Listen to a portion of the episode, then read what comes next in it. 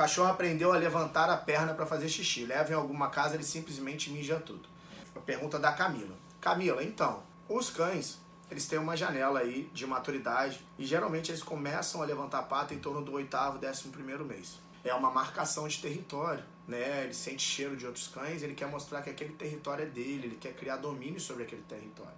A solução mais adequada é esse animal ser castrado, para ele não estar sujeito ao cheiro de fêmeas no cio ou de outros machos, ou até mesmo de outras fêmeas, e querer sempre que ele entra no ambiente marcar esse ambiente.